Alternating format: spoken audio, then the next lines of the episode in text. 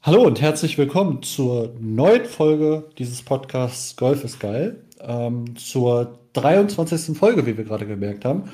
Und ihr habt es im Titel gesehen. Ähm, ich habe schon wieder Gäste und tatsächlich schon wieder die gleichen Gäste wie beim letzten Mal.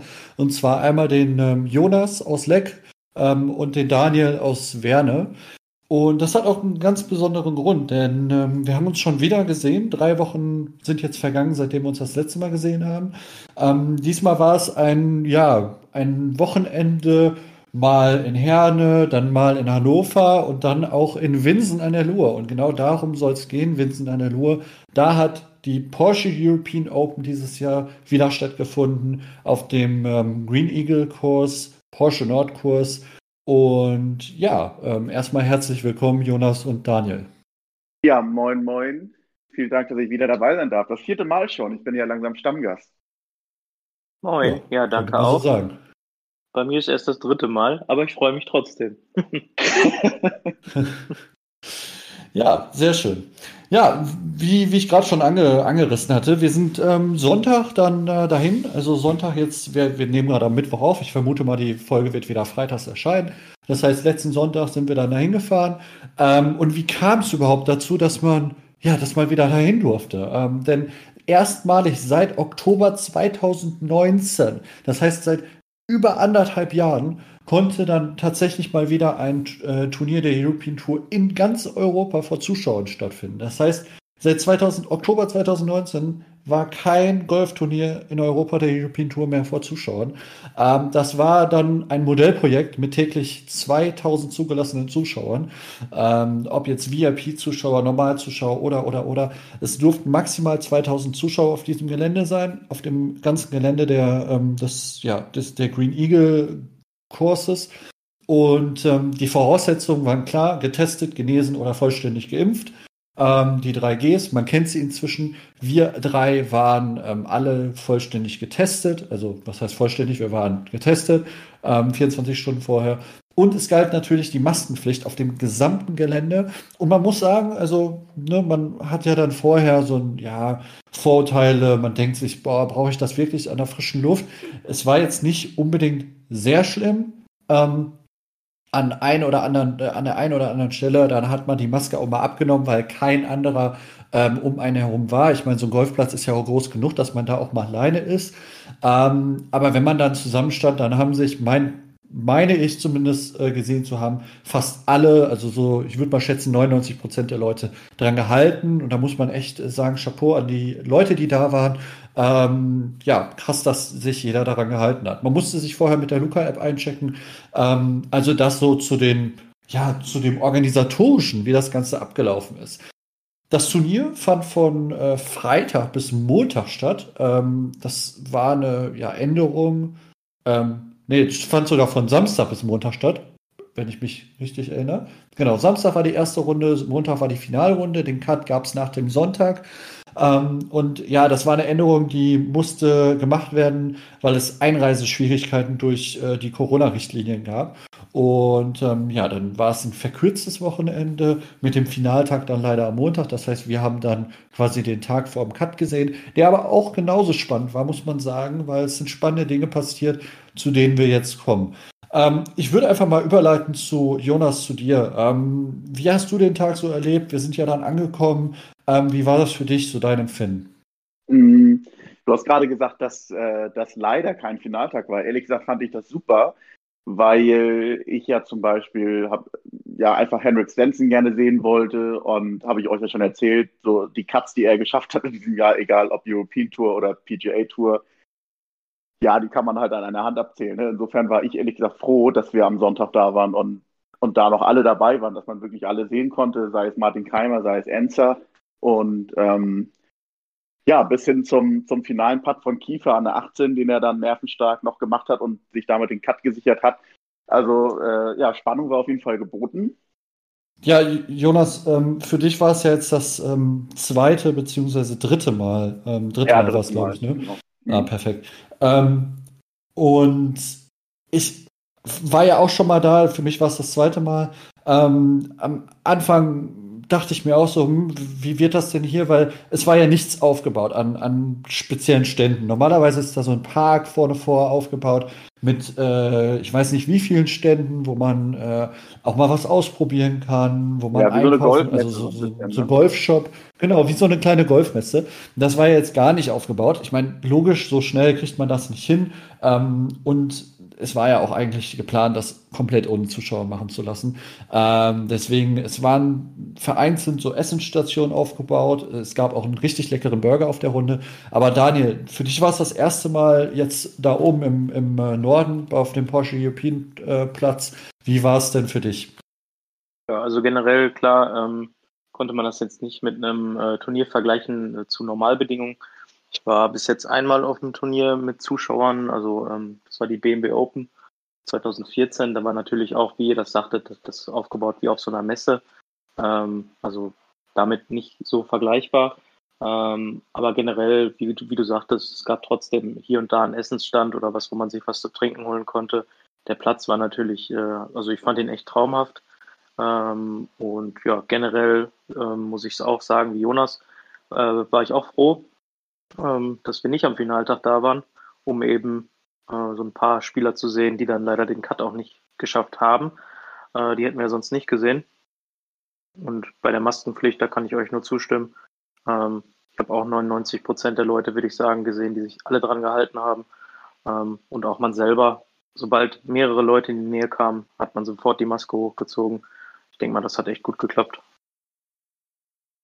Ja, genau. Also ähm, da kann ich dir auch nur zustimmen. Ähm, ich habe das ja genauso gesehen. Ähm, aber ja, zu dem Cut ganz interessant. Also ich bin halt eher so, so ein Freund davon, dann die Final, den Finaltag zu sehen und die Entscheidung zu sehen. Aber es ist natürlich richtig, wenn man so ein paar Spieler sehen möchte, die jetzt seltener den Cut schaffen, wie beispielsweise den Stanson, ähm, dann ähm, muss man natürlich vor dem Cut da sein. Und das war natürlich dann gut, dass wir die Möglichkeit hatten. Und ja, am Ende des Tages, ähm, wir sind am Sonntag mit hauptsächlich zwei Flights so mitgelaufen. Am Anfang ähm, sind wir ja mit dem Flight äh, von Stanson, Keimer und Anster mitgegangen. Ähm, das fand ich ganz spannend. Und dann um 13 Uhr startete das äh, Flight mit dem ja, Titelverteidiger Paul Casey, mit äh, dem deutschen Max Kiefer und dem Österreicher Bernd Wiesberger, was auch ein sehr, sehr spannendes Flight war, weil alle lagen eigentlich immer so gleich auf und ähm, dann gegen Ende ähm, hat der Kiefer aber auch so ein bisschen die Kontrolle verloren und ähm, paar Bogies gespielt, ähm, was dann hieß, er kam mit einem Plus 4 auf die 18 ähm, eines ja, ein anspruchsvolles Loch, muss man einfach so sagen. Paar 5 ähm, mit Wasser auf der ganzen linken Seite ähm, und dann nochmal so einem halben Inselgrün. Und ähm, ja, er musste da definitiv ein Birdie spielen ähm, für den Cut. Und ihr habt es gerade schon gesagt, er hat es geschafft. Es war ein richtig cooler Putt. Und da muss ich sagen, das war auch das erste Mal, ähm, wo so richtig viel Stimmung aufkam ähm, am, am Grün der 18, ähm, was echt ja, mal wieder toll war, sowas zu erleben, weil ähm, ja, das hat man ja jetzt auch schon lange nicht mehr erlebt, muss man ja einfach so sagen. Am Ende des Tages, am Montag, hat dann der Markus Armitage mit minus sieben gewonnen. Bester Deutscher war Marcel Schneider auf geteilten siebten Platz ähm, mit einer minus zwei. Ähm, aber insgesamt kann man sagen, es war ein gelungenes Turnier und auch ein gelungener Ausflug von uns. Ähm, ich meine, wir hatten uns vorher dann in Hannover getroffen, samstagsabends, waren dann auch noch mal was essen, auch eine ganz neue Erfahrung. Jetzt, ne? Jetzt ja, ja das war schon was Besonderes, mal wieder im Restaurant zu sitzen und sich bedienen zu lassen. Genau. Das war der Hammer. Richtig, richtig. Und ähm, man muss sagen, ja, es waren nur 2000 Zuschauer, aber vielleicht war das auch unser Glück, weil es war jetzt nicht unbedingt viel los. Ne? Man hat eigentlich überall immer einen Platz gefunden, man hat äh, immer was sehen können und ähm, ich weiß nicht, wie ihr es fandet, aber ich fand eigentlich gar nicht so schlimm, dass es nicht ganz so viele Zuschauer da waren. Natürlich also, nicht so toll, äh, weil dann nicht die ganz, ganz große Stimmung ja. aufkommt. Ich wollte es gerade sagen, also für die Stimmung war das natürlich ein bisschen schade, aber andererseits kann man, oder waren, glaube ich, auch die Spieler mega froh, dass überhaupt diese 2000 da waren. Ne? Und ja. ähm, gerade die Deutschen dann so ein bisschen den, den Support einfach hatten. Und ich glaube, alle haben mit dem Kiefer mitgefiebert, dass der, dass der den Cut macht, weil äh, das das war ja überall ausgehangen auf den, auf den Leaderboards, auch auf dem Platz, ne? Wie ist gerade der, der aktuelle Cut? Und dann war nach der 16 oder nach dem Dreipart an der 17, glaube ich, war dann plus 4 und so und alle so, oh nein. Und dann hat er ja den zweiten angreifen müssen auf den Paar 5 und ähm, ja, lag ein bisschen komisch und, und hat dann nicht gechippt, sondern, also hat gechippt, aber hat sein, sein Hybrid oder sein Holz dafür genommen, was sie ja dann ganz gerne mal machen. Aber ja. war natürlich schwer, dann den, den Putt zu dosieren, weil die Grüns hat man dann ja auch nochmal gesehen. Ich weiß nicht, ob das im Fernsehen immer so rüberkommt. Du hast ja dann am Montag auch nochmal ein bisschen den Finaltag angehabt, ob diese ondulierten Grüns überhaupt im Fernsehen rüberkommen. Ne? Also die waren schon, schon, also ich meine, der Platz ist generell anspruchsvoll, aber die Grüns halt, halt auch, ne? Das ist echt, echt krass. Ja. Ja, definitiv. Also im Fernsehen kommt es nicht so krass rüber wie, wie vor Ort, ähm, wie fast bei jedem Event. Ne? Ähm, mhm. So ist das einfach. Ähm, wenn man vor Ort sieht, ist, sieht man erstmal, was die da bewältigen müssen. Und wir haben es ja gesehen, die Grüns waren verdammt schnell. Also Bälle, ja. die teilweise sogar in der Steigerung schneller, gefühlt schneller geworden sind. Ähm, und ja, das war schon irre, wie die da teilweise gepattet haben. Ähm, man muss einfach sagen, es sind, sind ja nur mal Profis. Ähm, aber auch Profis äh, hatten dort auf dem Platz Schwierigkeiten. Ne? Ja, ich sag mal, ich mein, im Fernsehen siehst du meistens nur die spektakulären Putts, die dann fallen. Ja. Ähm, wie viele Putts wir gesehen haben, die auch aus, ich sag jetzt mal 2,50 Meter, 3 Metern äh, das Loch sowas von verfehlt haben oder zu kurz waren, ausgelippt sind, wie auch immer. Mhm. Also, ähm, ja, es sind auch nur Menschen, ne? Aber zu, kur zu kurz ist das Stichwort, ne? Ich fand, wir haben ja. schon gemerkt, so, die hatten irgendwie ein bisschen Respekt vor den Grüns, ne? Beziehungsweise wahrscheinlich Wahrscheinlich waren sie am Vortag schneller, aber weil die am, am äh, weil es Samstag ja dann noch geregnet hatte und die da Unterbrechung hatten, waren die wahrscheinlich ein bisschen langsamer als noch am Vortag, aber Gefühl war da, waren die so ein bisschen sehr vorsichtig, ne? Und das stimmt. Im Fernsehen sieht man immer nur die, in der Regel die gelungenen Schläge und wenn du so halt mal die Runde mitgehst, äh, Stenson und Keimer, ich meine, die haben alle drei ziemlich klar über Paar gelegen. Da, da siehst du halt dann auch einfach mal, dass auch die durchaus ja dann viele schlechte Schläge machen können, ne? Ja, ja, oder ein ähm, Sieger von 2018, was jetzt auch noch nicht so lange her ist. Immerhin der ähm, ja, Sieger vor Paul Casey auf dem Platz, der dann plötzlich an zwei Tagen eine Plus 17 spielt, ne, der McEvoy. Ähm, aber das war, also wir haben ihn ja dann auch gesehen, der konnte einem schon leid tun. Mit einer Plus 17 da vom Platz zu gehen, ist äh, bestimmt als Profi auch nicht leicht. Vor allen Dingen, wenn man das Turnier vor ein paar Jahren noch gewonnen hat. Ich, ich glaube, er ist überhaupt kein Longhitter, deswegen, das war mega die Überraschung. Erstmal kannte ihn, glaube ich, keiner so wirklich vor dem, vor dem Sieg damals. Ähm, hm. Dann hat er sich gegen Bryson DeChambeau durchgesetzt. Ich meine, wie geil ist das, wenn ich das an dieser Stelle mal sagen darf. Ähm, aber ich glaube, er ist überhaupt kein Longhitter und dann war es halt einfach echt überraschend, dass er das Turnier überhaupt gewonnen hat, ne? weil ich glaube nicht, dass ihm der Platz eigentlich liegt und ja, der McEvoy ist ja sonst jetzt auch keiner, der regelmäßig oben mitspielt. Ne? Also es war mehr so ein One-Hit-Wonder, One wie man im, äh, in der Musikbranche sagen würde. So ja, Lemon, Lemon Tree. Aber der Platz generell, der muss ja echt schwer sein. Also bei uns als wir da waren den Samstag, es hat ja echt kaum einer mal ein Birdie gespielt, was wir gesehen haben. Also das war ja echt eine Seltenheit. Das stimmt. Ja. Ich würde sagen, es waren vielleicht zwei, drei Birdies, die wir mitgekriegt haben. Mehr waren das mhm. nicht. Ähm, und man sieht es ja auch an den Ergebnissen. Also die Top-Runden waren das von allen jetzt nicht, was unter paar Runden angeht. Was für die Stimmung ja. ein bisschen schade ist, ne? weil wenn die immer nur um die Pars kämpfen, so ein Paar ja. wird halt dann nicht so toleriert von den Fans. Ne? Die, die denken dann, ein Paar ist halt Standard aber auf so schweren Plätzen müsste so ein Paar dann vielleicht auch mal ein bisschen euphorischer irgendwie äh, über Applaus oder, oder so ähm, gewürdigt werden. Aber das, da, da, da, das Gespür für zu haben, ist natürlich auch unrealistisch. Ne? Ist, äh, ich, ich mag das ja gerne, wenn die auf solchen Plätzen spielen, die dann auch mal anspruchsvoll sind. Aber so für mhm. die Stimmung auf dem Platz, so, äh, ja, da willst du natürlich Birdies sehen, ne? Oder, oder hoffst, dass die Birdies spielen. Obwohl es, ja, wie gesagt, deswegen finde ich auch US Open mit das, das coolste Major-Turnier, weil die auch mal die Profis wirklich ums Paar kämpfen müssen und der Turniersieger eben nicht minus 24 hat oder so, sondern was hat er jetzt gehabt? Minus 7. Also ich, das mag ich an ja. sich total gerne, aber wenn du vor Ort bist, willst du halt Birdies sehen, ne? klar. Klar, logisch. Ähm, und Daniel, du hattest es gerade angesprochen, ähm, du denkst, der Platz, oder generell, wir haben es ja gesehen, der Platz war jetzt nicht leicht zu spielen, aber du ähm, hast ja jetzt den, ja, die Chance, den Platz zu spielen bald. Ähm, du wirst ja da hinfahren nochmal.